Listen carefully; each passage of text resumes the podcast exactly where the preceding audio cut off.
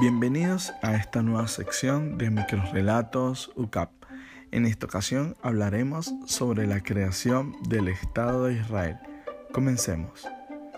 El Estado de Israel fue proclamado oficialmente el 14 de mayo de 1948 por el líder sionista David Ben Gurion. No es casualidad que el nacimiento del primer Estado judío moderno se produjera poco después de conocerse el alcance del Holocausto.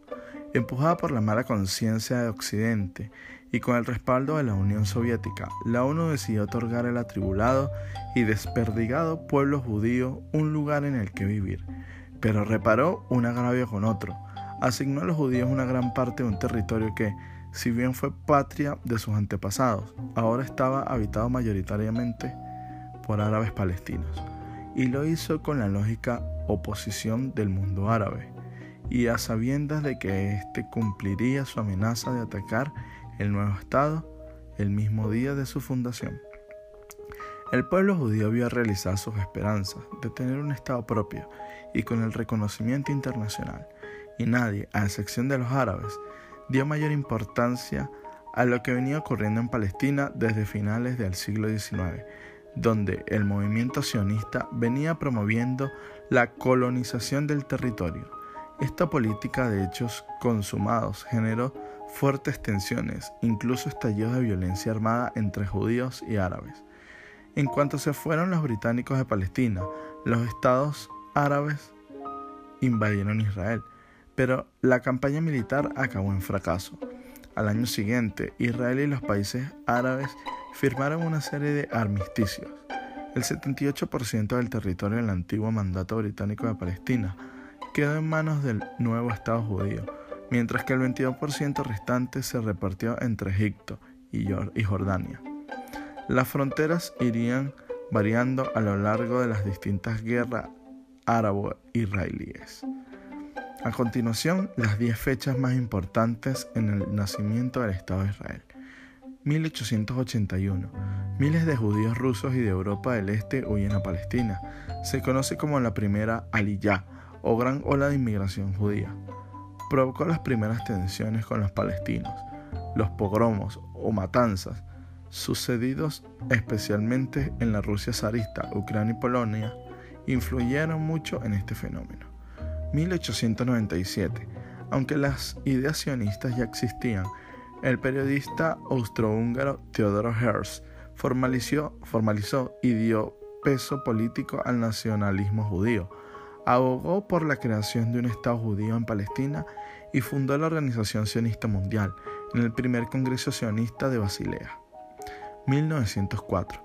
Se produjo la segunda Aliyah a consecuencia del pogromo de Chisinau, capital de la actual Moldovia. En los 10 años siguientes, más de 40.000 judíos emigrarán a Palestina. 1917 el ministro de Asuntos Exteriores británico Arthur Balfour envió su famosa carta a Lionel Walter Rothschild, dirigida en realidad al movimiento sionista.